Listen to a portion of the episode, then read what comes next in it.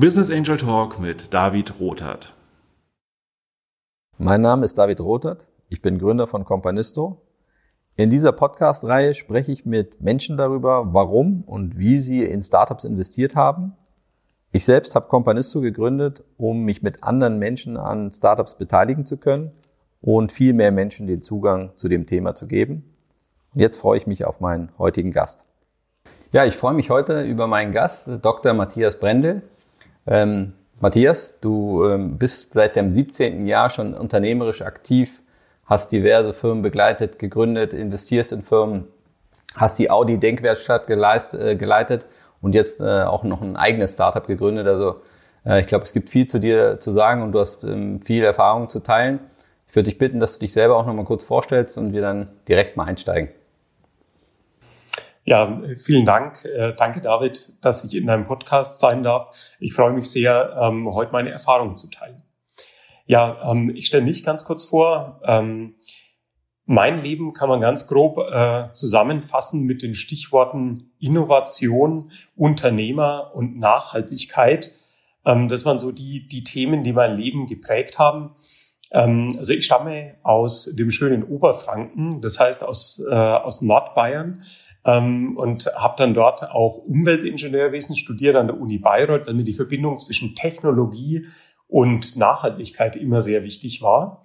Und ähm, bin darüber dann zur Audi AG gekommen und habe meine ersten Jahre tatsächlich im Bereich innovative Verbrennungsmotoren äh, zugebracht und habe dazu dann auch promoviert. Ähm, darüber kam ich dann auch in meine erste Führungsfunktion bei Audi nach einigen Jahren und hatte dann die Chance, die Audi Denkwerkstatt aufzubauen, also eine Corporate Innovation Unit, die mit Intrapreneuren arbeitet, um neue, neue Geschäftsmodelle der Zukunft auf die Straße zu bringen. Und dabei habe ich in den letzten viereinhalb Jahren so äh, meine Faszination für die Startup-Szene nochmal dramatisch steigern können, weshalb ich mich heute als Business Angel ähm, betätige und auf der anderen Seite auch nochmal ein eigenes Unternehmen gegründet habe. Ja, sehr spannend. Also viele Ansatzpunkte, auf die ich auch nochmal eingehen will. Ähm, ich glaube, gerade auch der Aspekt, äh, aus einem Corporate heraus äh, Innovation zu entwickeln und so, ein, so stelle ich es mir zumindest vor, ein Schnellboot innerhalb ja schon eines äh, größeren Schiffes zu sein. Ähm, ich glaube, hast auch viel über das Thema ähm, ja, Führen, also Autonomie in der Führung gelernt und Erfahrung zu teilen. Vielleicht zum Eingang springe ich nochmal ein Stück zurück. Ähm, wie kam es denn am Ende wirklich tatsächlich zu deinem ersten Angel Investing? Ähm, weil es ja immer sehr spannend ist. Sucht man sehr aktiv danach? Kommt einem das zugeflogen? Wie ist das bei dir passiert? Also mein erstes Business Angel Investment kam letztendlich ähm, ja war so eine Mischung aus beidem. Also ähm, ich war zu dem Zeitpunkt irgendwie schon ein, zwei Jahre hier in der Gründerszene unterwegs und habe von Anfang an gemerkt, dass, dass ich da eine hohe Faszination für habe. Ähm, in Immobilien investieren äh, ist, äh, ist zwar eine tolle Sache, da kann man ab und zu mal hinfahren und kann sehen, dass da äh, eine Wohnung steht, zum Beispiel, die man finanziert hat. Aber es ist lang nicht so spannend, wie wenn man dazu beitragen kann, dass eine neue Unternehmung ins Laufen kommt und skaliert werden kann. Und wenn man dann noch die Möglichkeit hat, seine eigene Erfahrung einzubringen, ist das natürlich total faszinierender Vorgang. Ähm, und so ähm, habe ich damals tatsächlich meine ersten äh, Investments über Companisto gemacht, weil so die einfachste Variante erstmal ist, wenn man, wenn man noch nicht so viel Ahnung und Erfahrung hat, ähm, und habe darüber inzwischen ein kleines Portfolio aufgebaut und ähm, habe mich daneben aber auch äh, jetzt außerhalb von Companisto schon mal direkt beteiligt.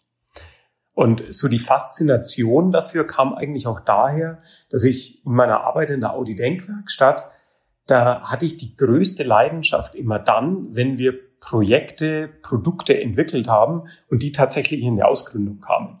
Weil dann ging es so richtig los. Dann kam so der Impact auf die reale Welt, wenn wir nicht nur über ein Konzept sprechen und testen, sondern wenn wirklich ein Unternehmen gegründet wird und ein Team daran arbeitet, Kunden zu gewinnen, Umsätze zu machen und mit dem Produkt die Welt zu verändern.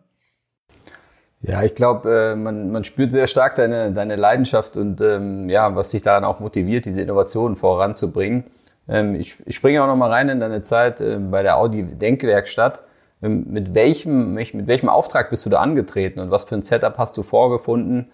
Ähm, ja, was war, die, was war die Aufgabe, die du da bekommen hast?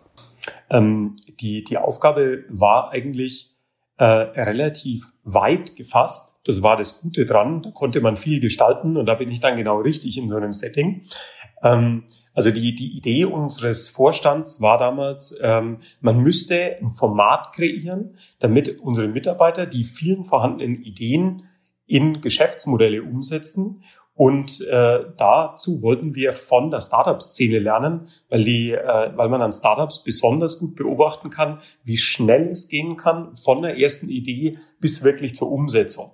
Und im Großkonzern kann man ja vieles gut, aber schnell neue Dinge machen, die übers Kerngeschäft hinausgehen, zählt nicht zu den Stärken ähm, eines Großkonzerns per Definition. Und dafür wollten wir ein Format bauen, was genau Abhilfe schafft. Und jetzt in der Rückschau, viereinhalb Jahre später und viele Auszeichnungen später, ähm, darf ich äh, selbstbewusst sagen, das ist uns sehr gut gelungen.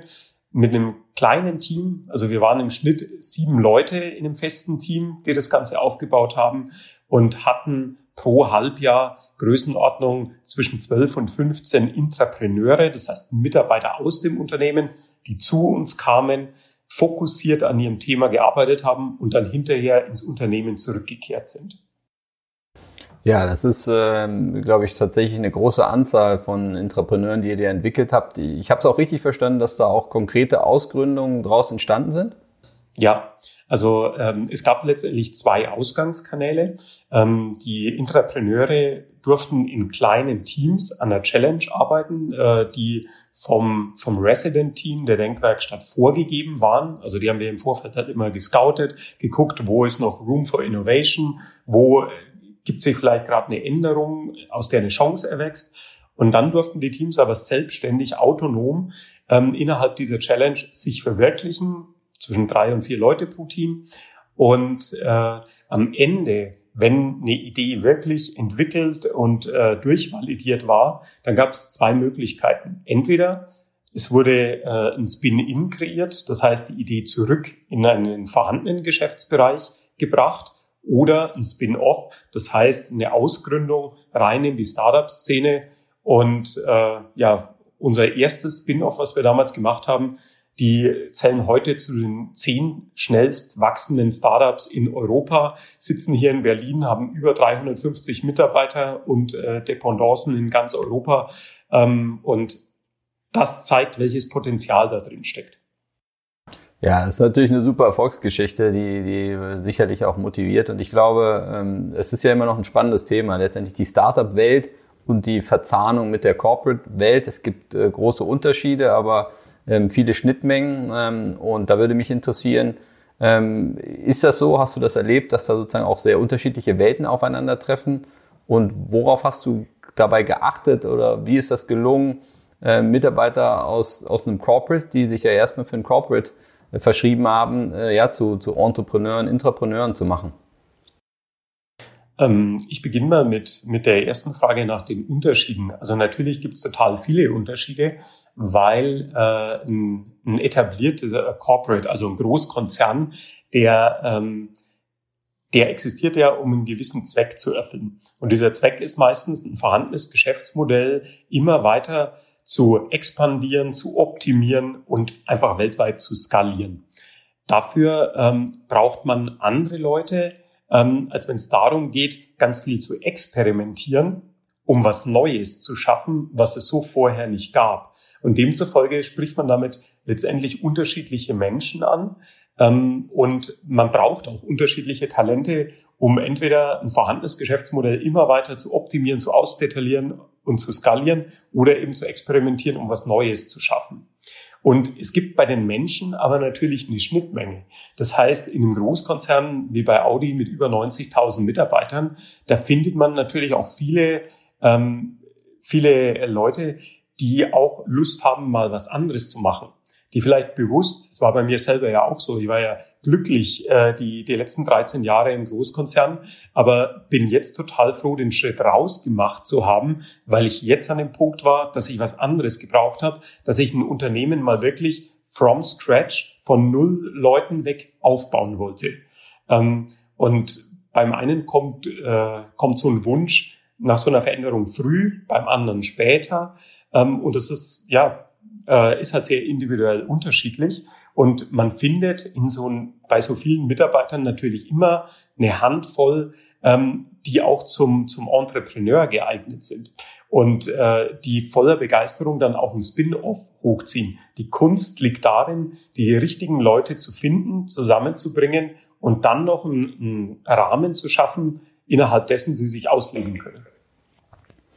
Ja, ich glaube, das ist ein ganz wichtiger Punkt, den du ansprichst. Denn äh, wenn man äh, was gründet, dann äh, ja, hat man diesen Wagemut. Ich, ich glaube schon, dass das eine, teilweise eine Eigenschaft ist äh, von Menschen. Auf der anderen Seite glaube ich auch einen gewissen Mindset und dann, wenn man damit auch Erfahrungen sammelt, nämlich merkt, dass man Dinge ausprobieren kann, dass Dinge schiefgehen, ähm, dass das eben ein Weg und ein Prozess ist, dann äh, ja, kommt man da auch rein in das Thema. Äh, das heißt, glaube ich, keine angeborene Fähigkeit und die einen sind's und die anderen sind's nicht, sondern äh, ist es ein Stück weit auch erlernbar. Also das wäre jetzt auch meine These und dass nachdem, wie du das beschrieben hast, äh, eure Ausgründungen ja auch sehr erfolgreich sind, ähm, stützt das ja. Ja, also ich glaube, es ist natürlich eine Art Grundtalent und Grundveranlagung, also gerade wie, wie risikoaffin ist ein Mensch mit seiner Persönlichkeit. Das spielt natürlich eine große Rolle.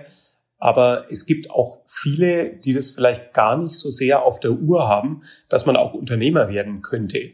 Ähm, und die hat vielleicht aufgrund von ihrem äh, familiären Umfeld diesen Karriereweg vielleicht gar nicht so ähm, auf dem Zettel hatten und die dann nach dem Studium einfach in Großkonzerne eingestiegen sind, ähm, dort dann auch äh, ein paar Karriereschritte gemacht haben und irgendwann aber merken in ihnen drin, da ist diese kreative Energie und, und dieser Wille, was Neues aufzubauen ähm, und, und selbstständig zu arbeiten.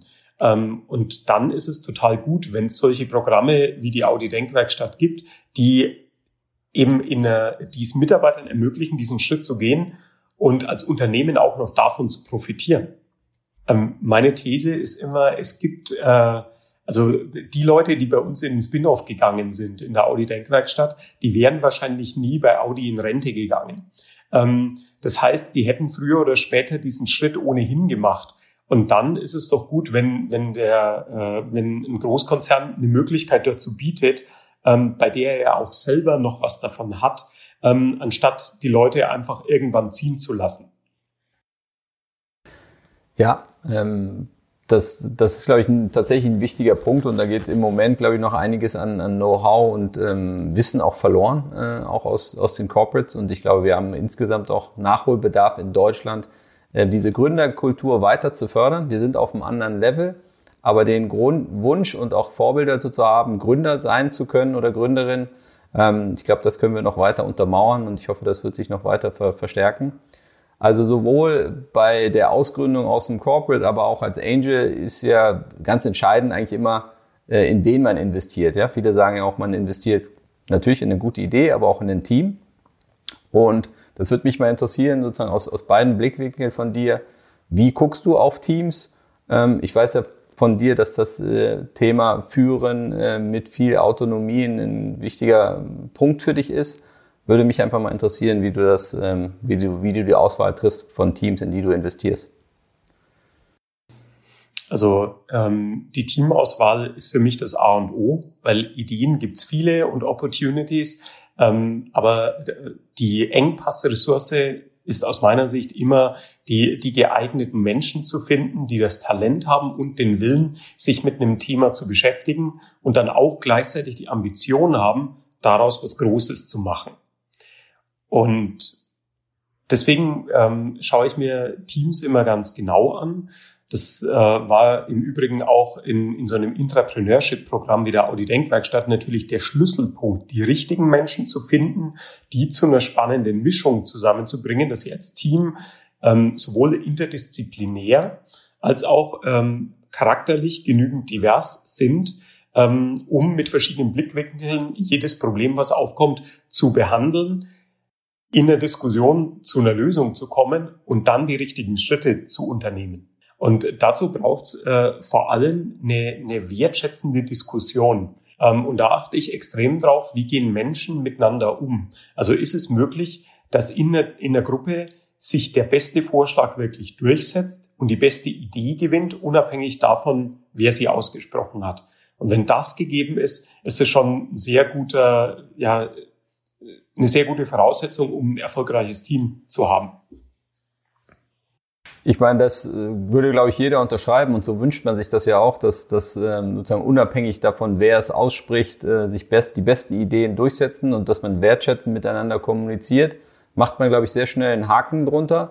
Äh, nach meiner Erfahrung und nach meinem Eindruck ist das aber gar nicht so einfach umzusetzen. Also da fängt es ja schon bei der Sprache an, sehr bewusste Sprache, vielleicht Schlagworte wie gewaltfreie Kommunikation, also auch ein Umdenken. Und die meisten von uns haben das ja nicht gelernt. Ne? Das lernt man nicht in der Schule, ähm, wie man vielleicht auch so kommunizieren kann, äh, dass der andere sich ermutigt fühlt, ja, auch noch kreativere Ideen einzubringen. Äh, welche Erfahrungen hast du da gemacht? Also da, da bin ich komplett bei dir. Ähm, deswegen kann ich allen, egal ob sie jetzt in, in der Gründung unterwegs sind oder ähm, vielleicht als Investor von außen ein Team begleiten oder auch als Führungskraft in, in einem Großkonzern unterwegs sind, ich kann alle nur ermutigen, ähm, in die Persönlichkeitsentwicklung ähm, ihres Teams zu investieren. Weil, wie du, wie du sagst, solche Fähigkeiten wie ähm, Konflikte, die da sind und die werden früher oder später kommen, auch anzusprechen und konstruktiv zu lösen, besprechbar zu machen, das ist ja schon mal das Wichtigste. Ähm, das heißt, jeder muss in der Lage sein, Eigen- und Selbstverantwortung zu übernehmen. Das heißt, Verantwortung für seine individuellen Bedürfnisse.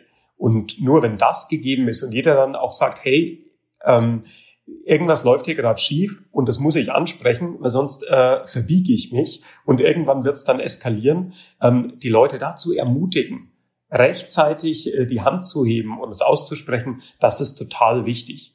Deswegen ähm, ist jede Investition in eine offene Kultur, eine offene Feedback-Kultur, äh, eine wertschätzende Kommunikation und eine gute Teamatmosphäre definitiv ähm, sehr viel wert. Also da würde ich ganz viel Energie reinstecken. Ja, ist spannend, dass du das ansprichst und ausführst. Also ich muss zugeben, dass dieser Bereich auch lange bei mir immer so ein bisschen äh, in dem Segment war, ein bisschen nice to have. Ja?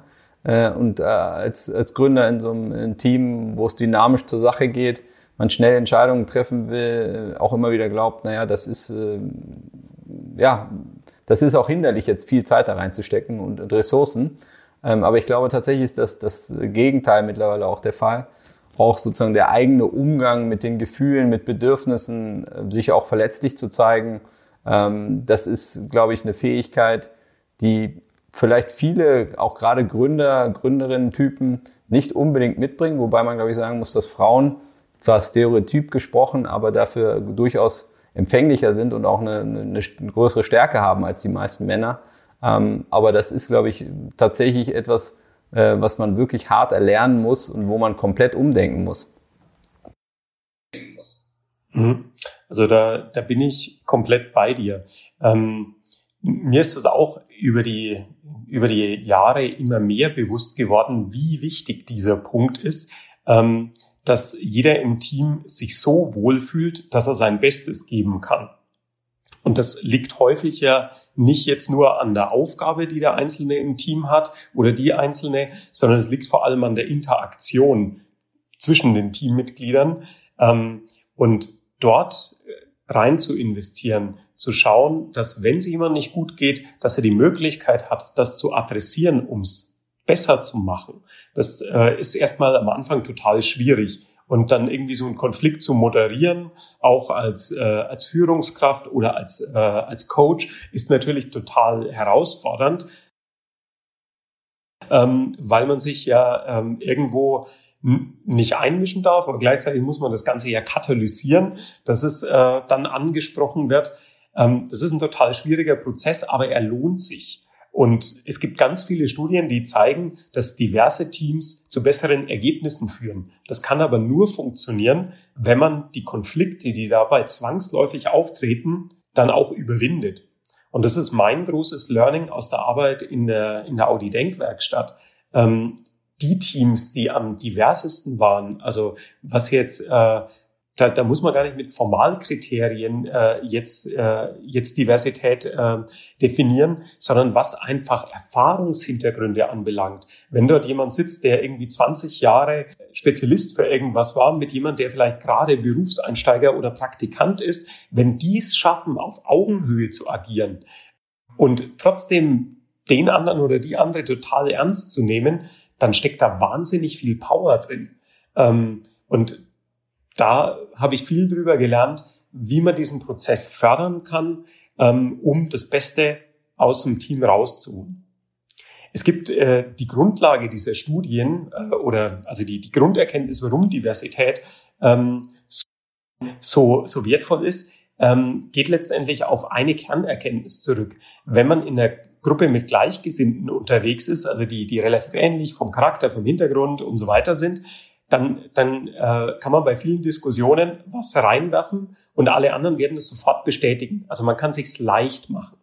Und wenn dann aber sehr unterschiedliche Menschen aufeinandertreffen, dann wird sehr schnell eine Diskussion äh, entstehen und es zwingt jeden Einzelnen, seine Argumente auch dreimal zu überlegen aus verschiedenen Blickwinkeln und da wesentlich mehr Energie reinzustecken. Was schlage ich vor und wie schlage ich es vor und was mache ich dann mit den Gegenargumenten, so dass wir als Mensch unser Bestes geben und dann kommt auch das beste Gesamtergebnis raus.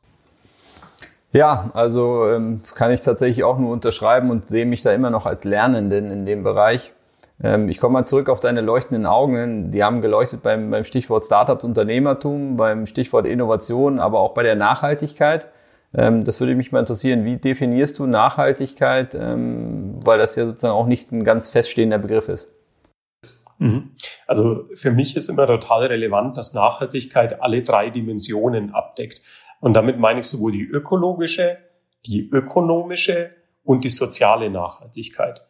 Das heißt, ähm, wenn ein Startup sich als nachhaltig bezeichnet, dann sollte sowohl das Geschäftsmodell nachhaltig sein, es sollte ökologisch, also für den Planeten äh, sinnvoll sein und dort äh, keine, äh, kein Raubbau ähm, an, an Natur und Ökologie betreiben. Und drittens der soziale Aspekt. Also es sollte nie darauf basieren, dass Menschen zum Mindestlohn arbeiten oder ausgebeutet werden, ähm, sondern es sollte eher so sein, dass, äh, dass es auch für die Angestellten und alle Stakeholder außenrum einen positiven Mehrwert schafft. Dann würde ich von Nachhaltigkeit sprechen.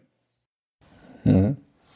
Ähm, ja, danke für deine Einschätzung. Ähm, ist das so, äh, weil ich das habe den Eindruck, dass viele Privatinvestoren neben sozusagen der Renditechance, weil so ein Startup-Investment, das wissen wir, äh, hat hohe Risiken, ähm, eben auch ähm, ja die Nachhaltigkeit. Ich sage es jetzt mal ein bisschen salopp, dass die Welt äh, unserer Kinder ein Stück weit besser wird, dass das eine große Rolle spielt und mehr und mehr bei den Privatinvestoren auch einen wichtigen Motivation für ihr Investment ausmacht. Äh, ist das bei dir auch so?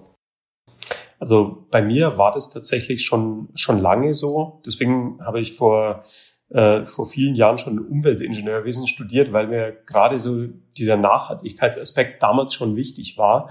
Ähm, und ich stellte aber momentan echt einen großen Trend äh, fest. Also ich würde sagen, so die letzten vier, fünf Jahre kann man deutlich äh, betrachten, sowohl bei Großkonzernen, ähm, und da hatte ich viel Einblick die letzten Jahre äh, über meine Arbeit mit vielen anderen Corporate Innovation Units, dass dort der Fokus immer mehr Richtung Nachhaltigkeit ging und auch bei den, bei den, bei den institutionellen Investoren äh, und Venture Capital äh, Funds, da stellt man ja auch fest, dass immer mehr Richtung Green Tech, Richtung Sustainability gehen. Ähm, und ich glaube, es ist einfach in der Mitte der Gesellschaft angekommen und deswegen achten auch die Privatinvestoren natürlich extrem drauf. Ja, in der Mitte der Gesellschaft kommen, glaube ich, mehr und mehr auch die Startups an. Also ich kann mich daran erinnern, dass 2012, äh, als wir gestartet sind mit Companisto, äh, nach einer repräsentativen Studie, glaube ich, 70 Prozent der Deutschen nicht wussten, was ein Startup ist. Ich glaube, das hat sich deutlich geändert.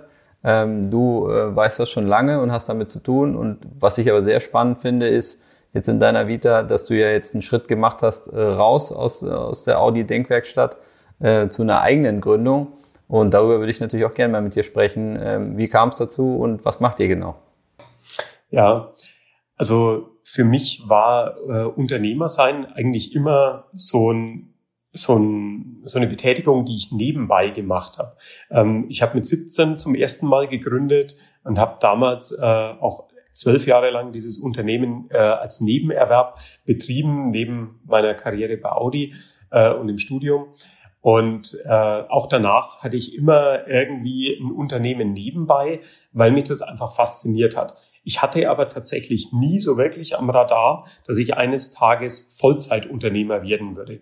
Das kam tatsächlich erst durch die Arbeit in der Audi Denkwerkstatt. Und als ich gemerkt habe, dass ich am meisten Energie habe, wenn es darum geht, aus einem unserer Teams aus einem unserer Themen ein Spin-off zu kreieren. Also dafür Investoren zu suchen, ein Gründerteam zusammenzubauen ähm, und die dann auf die Reise zu schicken. Und, und der Vorgang hat mich so fasziniert und auf der anderen Seite inspiriert, dass ich ähm, eine Idee, die ich schon viele Jahre mit mir rumgetragen habe, ähm, weil ich selbst äh, dort ein Problem hatte, was ich lösen wollte, ähm, dass ich das weiterverfolgt habe und mir zwei Mitgründer gesucht habe, die das ähnlich sahen. Und daraus ist heute die Footprint Technologies äh, entstanden. Was machen wir bei Footprint? Ähm, wir vermessen Füße. Das heißt, wir äh, bieten eine, eine Softwarelösung, die es Menschen ermöglicht, beim Schuh-Online-Kauf zu Hause ihre Füße zu vermessen, um dann den perfekt passenden Schuh zu finden.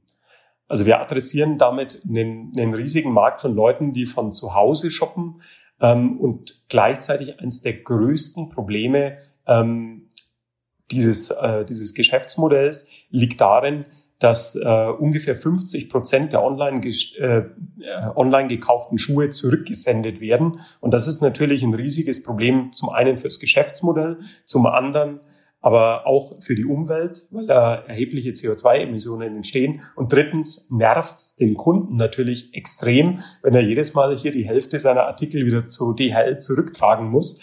Ähm, und dieses Problem lösen wir mit Hilfe von einer Software-as-a-Service-Lösung. Ja, ein spannender Bereich. Ich glaube, jetzt umso mehr natürlich in, in diesen Zeiten, äh, wo jeder ja äh, digital einkauft, ähm, aber total einleuchtend. Also ich glaube, jeder kennt das und Schuhe sollten gut passen. Ähm, wo steht ihr im Moment und was ist gerade so das, das die aktuelle Herausforderung, an der ihr arbeitet? Weil grundsätzlich, auch wenn das äh, jetzt sozusagen nicht geplant war äh, und äh, darauf ihr sicher nicht gebaut habt, aber spielt euch das wahrscheinlich schon auch in die Karte, dass jetzt immer mehr digital auch gekauft wird. Ähm, ja, also wo stehen wir gerade?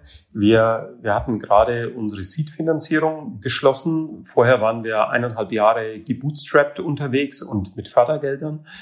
Ähm, und wir, wir bauen jetzt gerade unser Team nochmal richtig aus. Also wir sind gerade fünf Leute und haben aber mehrere Ausschreibungen ähm, im Markt, weil wir unser Tech-Team weiter ausbauen wollen.